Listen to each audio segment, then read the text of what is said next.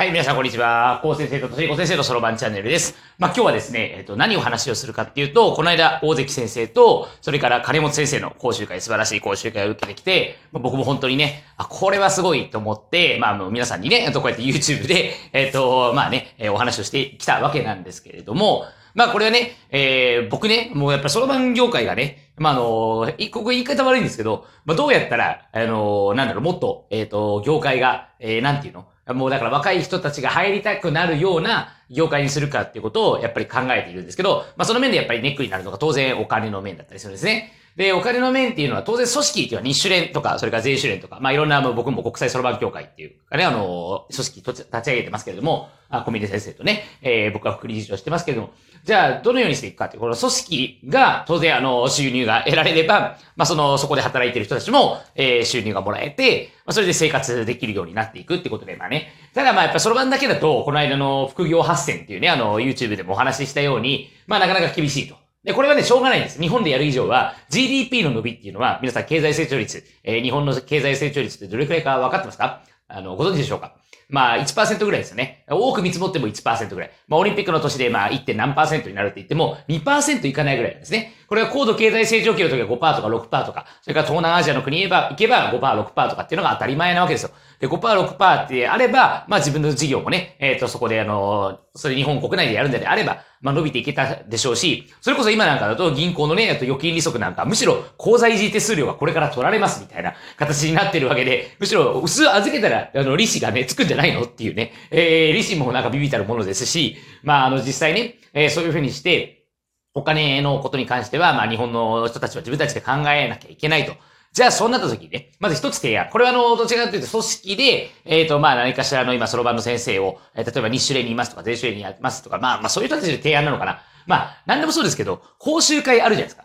講習会を、えっ、と、録音して、これ販売すればいいんですよね。講習会、録音、録画。もちろん当然講習者は禁止です。講習者は録画、録音禁止ですけれども、あの、これ今ね、僕ね、ニュースピックスアカデミアっていうの入ってるんですよ。ニュースピックスアカデミア会員、プレミアム会員かな。月5000円払ってるんですけど、これがめちゃくちゃ良くて、えっ、と、何がいいかっていうと、もう、ただね、一回実際にライブ行っただけで、あの、この間、佐渡島洋平さんっていうね、あの、コルクの壁は、めちゃくちゃあの、僕、僕は好きな人なんですけど、まあ、その人が喋ったりとか、あと渡辺作さんっていう YouTube ビジネスに関する最前線の話を、まあ、あの、日比谷のね、ミッドタウンってところでね、まあ、あの、クリスマスツリーが飾られながら、まあ、一人寂しく、ね、一人寂しくて何の話だって言われる。一人、ああ、クリスマスツリーだ、綺麗だって言って、まあ、学びをね、得てきたんで別にいいんですけども、まあ、それがね、えっと、まあ、何回かイベントあるわけですよね、あの、月に。月に何回行っても別にそれは5000円で変わらないですし、当然動画講義みたいなのもあるんですよ。この間だったらなんかツイッターのなんとか入門みたいな、第全10回で。で、それがね、バックナンバーまであって、すっごいたくさん見れるわけですよ。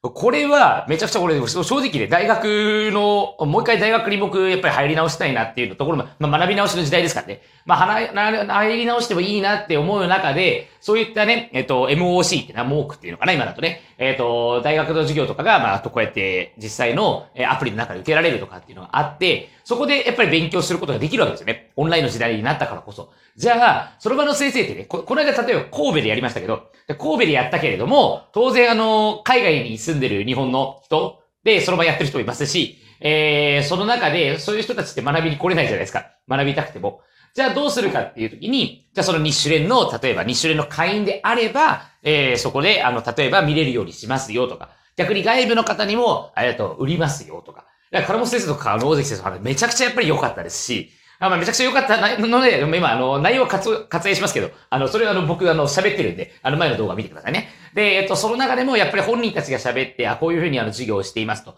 で、そこであの、動画編集の人が誰か、やっぱり一人でもね、今だったら動画編集できる人って多分増えてると思うんですよ。で、あの、募集すれば多分ね、あの、それこそ、クラウドワークスとかランサーズとかね、あの、ごめんなさい。最近あの、僕あの、株式にハマってて、株式投資っていうか、株式投資を勉強することにハマってて、つい最近あの、ランサーズが12月にあの、IPO であのね、新規株式公開っていうのがあって、まあ、それであの、ランサーズの株、まあ、あのね、あの、IPO は当たってないんですけど、IPO って当選するか当選しないかなんですね。まあ、まあ、ちょっとそれ置いといて、えーまあ、それが上がったりして、まあ、ランサーズって、あの、いろいろ頼めるのあるじゃないですか。ココナラとかもう何でもね。えー、とにかく今、自分のスキルを理解しているサービスとかっていうのが、それぞれアプリでもできますし、それで動画編集の人見つけてくるなんて、そんな難しくない話です。ね。で、じゃあそこでお願いをして、まあ、それこそね、まあ、大会の様子なんかを、えー撮影して、え DVD で販売する。あのね、えっと、日本のなんていうのかな、この大会とかっていろいろあるんですよ。全日本ユース手段選手権大会っていうのが4月にあって、それ DVD は作るんですけど、DVD これ販売じゃないんですよね、確かね。もらえちゃうんですよ。で、もらえるのもいいんですけど、やっぱりそこになんか編集を加えて、なんかあのね、特典みたいなのをつけてって、例えば金本先生だったら全日本ユース手段選手権大会のね、お金本先生のだから講義を1時間プラスでくっつけたりしたらもうみんな買うじゃないですか。いや、みんな買うんです。僕だって絶対買います。ね。で、そういう感じで、まあ、うまくお金を回していくっていうことができると、まあ、あの、組織が潤って、えっ、ー、と、実際にね、あの、まあ、そろばの先生やりたいって人も増えてきますし、まあ、正直言ってね、そろばの先生多分どこからやりたいって人は多分いるんですけれども、それを実際にうまくどのようにマネタイズしていくか。えっ、と、あの、まあ、ちょっとね、これあの、まあ、保護者の方で聞いてくださってる方は、まあなんかなんでそんなお金の話ばっかりするのって思うかもしれないですけど、でも必要なことですよね。例えば自分が得意な、うん、すいません。はい。うんと書いてある。えっ、ー、と、自分が得意なことがあって、それを将来、例えば仕事にしたいって考えたときに、じゃあどのようにそれをあの発信していくか、どのようにお金にしていくかっていうのは、残念ながらこの世の中っていうのは、まだ資本主義です。ね、えー、今だからまだ信頼が、えっ、ー、と、だんだんだんだん資本の、資本主義を上回るとか、いろんな話もあるんですけど、信頼してたから、じゃあ、えっ、ー、と、何もしないで生きていけるかっていうと、まだそこまではいけてないんですよね。まだあの、例えばベーシックインカムって言ってみんなにお金を配って、あの、誰でもね、えっ、ー、と、仕事しない人でも食べていけるようにしようって、まあ、確かにそんな議論はね、議論はありますけど、まだなんだかんだ言って資本主義の世の中をどのように生き抜くか。ね、だから僕はその場の先生だからこそ資本主義のことをちゃんとね、ある程度やっぱりこの世の中のあの大事なことを伝えていかないといけないっていうふうにね、子供たちにもね、あの話をしたりするわけですけれども、じゃあどのように食べていくかってことを考えたときに、これはもう一つ、講習会、講義とかセミナーとかを、えっ、ー、と、売っていくと。ね。これは大事なことで、他のとこやってますよね。だから、ニュースビックスアカデミアなんかは会員の方にそうやって提携してたり、ということにしてますけれども、で、実はね、僕これ考えたんですよ。僕が考えたわけじゃなくて、まあ、あの、日本国際そろばん協会の3人で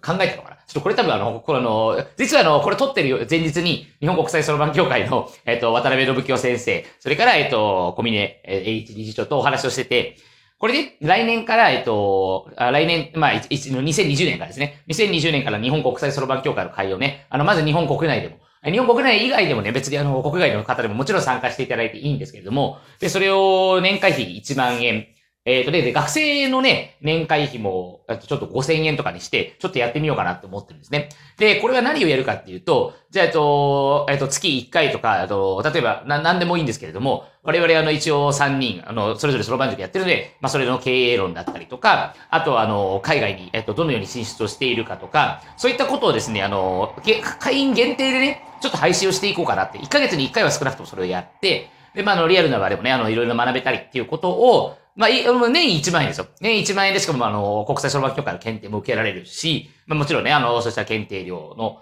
ええー、まあ収入というか、まあ、その、そろばんの先生たちって検定料の収入で結構、えっ、ー、と、食べていってる部分もありますからね。あの、これはあの、お母さんたちがね、あの、誤解されないように、あの、まあ、聞いていただきたいことではあるんですけれども、まあ、まあ、ただね、ただ検定料収入ってあの、正直言ってビビたるもので、あの、前週年とか2週年とか、まあ、特にうちのそろばん塾なんかは、えっと、僕は2週年に入ってるのに、あの、前週年受けるっていうことをやってるんで、まあ、全然検定料収入ないんですけどね。実はね。まあ、そんなところもあったりして、まあ、あの、それは一応、なんででもこういうお話をしてしまうかというと、本当にあの、あの、そろばんで食べていく人が増えて、ある程度増えてほしい。ある程度増えないと、なんでかっていうと、今平均年齢ってそろばん業界って70歳ぐらいですね。70歳ぐらいの人たちが、じゃあやってるそろばんの大会と、じゃあ20歳、30歳の人たちが、えっ、ー、と、運営している大会と。どちらがいいかと。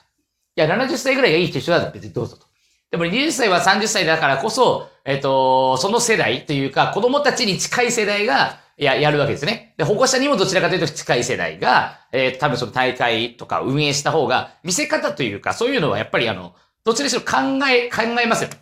で、毎、毎回毎回あの川崎の大会なんかはどうやったら新しいことをやろう、どうやったら新しいことをやろうとか、えっ、ー、と、毎回毎回新しくなりますから、先生たちは大変なんですけど、でもそれでもやりきると。なんとかやりきると。ね。で、そうすると何が起こるかっていうと、えー、正直言って去年よりも今年、あの、川崎でそろばんコンクールやった時に、保護者の方も見に来る方が増えましたし、それから、えっと、たった、いろんな地域から、え先生方が見学しますみたいなことで言ってくださった方も多いんですね。で、そういうふうにしていったときに、やっぱりあの、その場に関わる人口が増えるということね。で、それからアバカスタジオでも、えー、例えば年齢層で見たら、年中さんから、えー、大人の方までそろばん塾に来てくれてますし、そういった形で、どこかのやっぱり、あのー、タイミングで、やっぱそろばんっていいよね、みたいな。やっぱこれめっちゃ楽しいわ、みたいな。脳の活性化になってるな、みたいなね。まあ、そんなところを、やっぱり誰か一つでも、もう本当これはね、えっ、ー、と、にわかファンの人でもいいんですけれどもね。まあ、僕はあの、一応そろばんの先生で、そろばんの一応プロとして一応なりわいでね、食べていってるので、もちろんあの、きちんと10段も取らせたいですし、あの、全国大会で活躍する選手も当然生み出したいんですけど、そうではなくったとしても、やっぱりそろばんって、あ、ちょっとやってみて、あ、いいじゃないとかね。そういう人たたちも必要で、ただし子供たちにやらせるのであれば、いつも言ってますけど、最低でも5年。最低でも5年やらないと、えっ、ー、と、この間お話ししたかもしれませんが、ある方が、